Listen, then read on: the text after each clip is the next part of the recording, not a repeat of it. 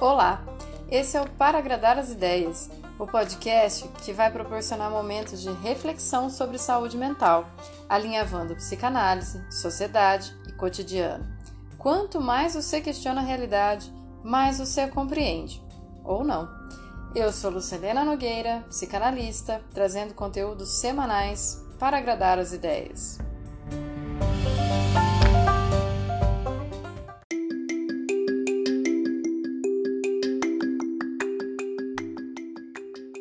Episódio de hoje sobre autoexigência.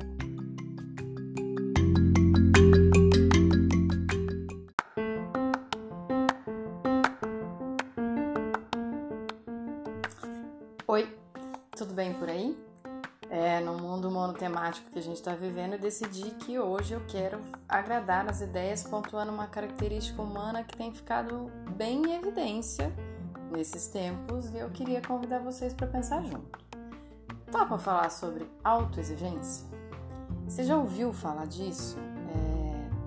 É... Exigência é aquilo que se reclama como necessária satisfação de necessidades ou aspirações, segundo o dicionário Roais, que é o que eu amo e é o que eu sempre vou citar aqui. Mas quando a gente fala em satisfação em psicanálise, a gente está falando de uma coisa um pouco diferente do que a gente conhece no popular. Porque para a psicanálise, satisfação é uma redução entre tensões pulsionais, como uma forma de evitar algum tipo de sofrimento, ou é, ainda a satisfação do desejo, que é aquilo que mantém a gente numa eterna busca, porque nunca vai ser satisfeito, tá? Assim que a gente alcança uma coisa, a gente já parte para a busca de outra coisa e assim vai. Já deu para sacar que a, coisa é bem complicada, né? Mas vamos para o cotidiano porque ele ajuda a gente a explicar as teorias. Será que você se considera autoexigente? Por exemplo, quando vai realizar um trabalho, assim que acaba, logo vai mostrar ele para alguém esperando que esse alguém dê uma avaliada se ficou bom mesmo, certo? Ok, até aí, ótimo, você sabe que a gente vive em sociedade, precisa do olhar do outro e dá para considerar que a opinião de alguém pode te ajudar no meio do processo. Bonitinho. Mas e quando você fica bolando um trabalho maravilhoso que tem um início num ponto X, um fim bombástico, é o melhor trabalho da sua vida, que quem, é, sei lá, for ver isso, com certeza vai se servir disso e tal e coisa, coisa e tal. Mas você não consegue levar esse trabalho adiante, porque o jeito que você imaginou na sua cabeça não cabe no papel. Ou mais, começa a sobrar espaço na sua cabeça para fazer um milhão de ajustes de pré-julgamentos, de lembrar de mais detalhes, e daí torna o trabalho interminável. Você já cansou sem nem mesmo começar. Eu tô falando de trabalho porque é um exemplo meu, tá? Tô aqui com as minhas caraminholas pensando num projeto novo. Projeto tá pronto, só falta eu executar, mas eu tô numa dificuldade. É, mas isso vale também, tipo, pra hora de se maquiar para uma festa, de escolher uma roupa nova, de fazer um pedido de aumento pro chefe, é, ou até que o chefe continue pagando agora, mesmo sem trabalhar, um pedido de desculpas para alguém que você acha que magoou, aquela forma de vencer a briga mesmo depois que ela já acabou. Enfim, todo mundo tem uma gotinha de cobrança na própria vida. Mas muito do porque a gente vive numa cultura de perfeição, né? Do belo, onde o valor das coisas se dá assim pela estética. Então é muito difícil você se expor sem imaginar que vai ser julgado, sem imaginar antes se aquilo tá bom o suficiente ou não. Até aí isso é natural. Mas ao mesmo tempo faz a gente ficar idealizando todas as coisas que a gente quer viver como se só desse para viver perfeições, né? E acho que um exemplo muito bom disso é o que a gente vive nas redes sociais. A foto do outro é sempre maravilhosa Daí, às vezes, você vai no mesmo lugar e fala, nossa, mas era só isso, né? É, agora na quarentena, né, no isolamento, no fica em casa, pelo amor das deusas, quanta gente não começa dizendo na quarentena que vai fazer tudo aquilo que precisava pôr em dia? E depois vai descobrindo que tá deixando as coisas para lá, porque a gente não tá dando conta de estudar idioma, fazer live, ler livro, cuidar da criança, cuidar da casa, ficar com medo. E daí a gente começa a fazer o quê? Aí descobrir se na geladeira já tem a cura para o Covid, né? Porque a gente abre aquilo de 5 em 5 minutos. A nossa alta exigência não brota do nada, tá? Ela vai sendo construída aos poucos pela tentativa de cumprir uma suposta expectativa dos pais, né? Porque a gente acha que os nossos pais esperam alguma coisa da gente, a gente fica tentando corresponder. Depois, ela vai se alimentar desse mundo competitivo que a gente tá, né? Onde todo mundo tem que ser o mais bonito, o mais magro, o mais rico, o melhor, o mais simpático, piriri pororó. Daí, ainda junta com uma coisa que você desenvolveu como se fosse uma mania, né?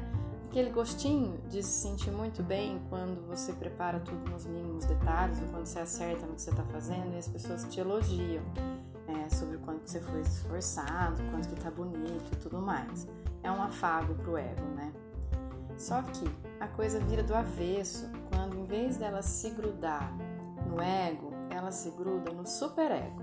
Quando a coisa vira do avesso e ela vai para culpa, para baixa autoestima, para as fantasias, para os complexos de inferioridade, porque às vezes quem se preocupa com tantos detalhes pode demorar muito mais para executar as coisas. Pode não sentir que dá para parar em certo ponto, porque aquele é o limite. Pode não conseguir aceitar os próprios limites e entender que é só até ali que vai. Daí começam mais cobranças, né? Aquele superego bem rígido vai te ajudar a fazer o quê? Te deixar para baixo.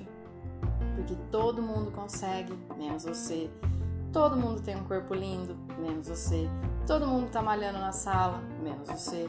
Todo mundo tá lavando as mãos direitinho, menos você que precisa voltar de 5 em 5 minutos e lavar de novo até ver a mão ressecar, né?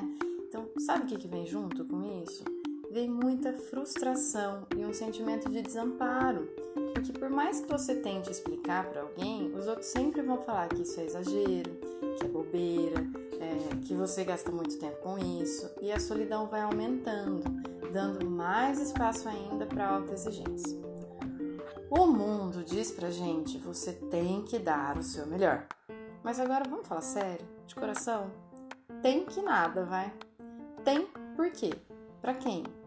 Qual a sua obrigação de satisfazer o outro? Eu digo isso porque se você só sente que tem que satisfazer o outro, você está se colocando como objeto.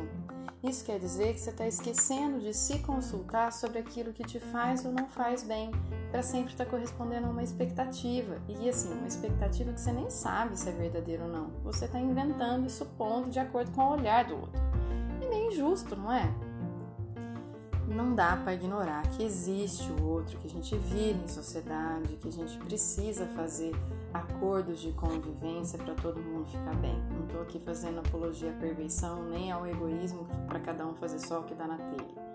Mas estou lembrando que a gente pode ser mais carinhoso com a gente mesmo e aprender a respeitar nossos próprios limites, dizendo não para aquilo que acha que exige mais do que de fato você aguentar dizer não, às vezes, até para si mesmo. Tipo, não vou aprender alemão na quarentena. Não, não vai dar, né? Não, não rolou.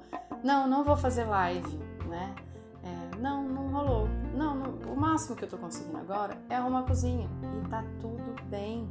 Porque isso também é compreender que a gente é um só diante do mundo inteiro e que o mundo não vai parar de girar se você não entregar tudo com perfeição, se você não fizer tudo como se fosse a última chance, porque melhor fazer apenas o que é possível do que ficar se cobrando de fazer sempre o magnífico. E se o magnífico significa te tirar sangue, né? Não parece muito uma boa escolha quando você sofre para fazer algo. A gente já tem tantas outras opções de sofrimento, né? sem ter que ficar se cobrando. Eu tô falando isso para os autoexigentes, tá? Para aqueles que deixam de fazer algo por medo de não estar tá fazendo melhor e daí preferem não fazer nada. Para aqueles que fazem tudo que são solicitados, mesmo sangrando, porque eles não querem ficar devendo nada. Os que se culpam por mesmo tendo feito achar que sempre faltou mais um pedaço os que se julgam dizendo para si mesmos que mesmo fazendo tudo que podem, ainda não ficou bom, né? Estou falando para essas pessoas. Eu estou tentando acolher essas pessoas que estão se cobrando de ainda funcionar no meio do caos, como se fosse possível manter tudo em ordem. Eu quero que vocês se lembrem, vocês também podem soltar um pouco, se cuidar um pouco, se deixar cuidar um pouco nem tudo depende só de você. Deixe os brinquedos jogados na sala, a louça para lavar depois do filme ou da soneca, o curso de idiomas para quando a rotina voltar. A maioria das coisas jogadas vão estar tá lá quando você voltar, mas talvez você deixar um pouco para lá te ajude a ficar mais fácil e menos pesado para quando você voltar. Que daí você vai fazer de boas, pegando leve com você. E perceba, se você não consegue deixar para lá, você está sendo muito autoexigente. Eu nem sei se eu falei tudo que eu queria hoje, mas assim, se não deu dessa vez, numa próxima a gente continua, não é verdade? Tá tudo bem. Então fiquem bem, fiquem em casa, sejam carinhosos e cuidadosos com vocês e com os outros, né? Eu vou deixar por aqui hoje, tá bom?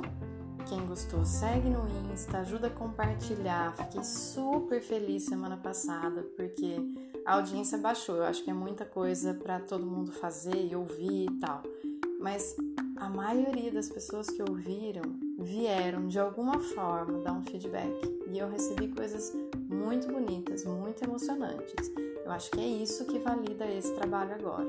Então eu sigo firme aqui e espero que vocês sigam firmes aí.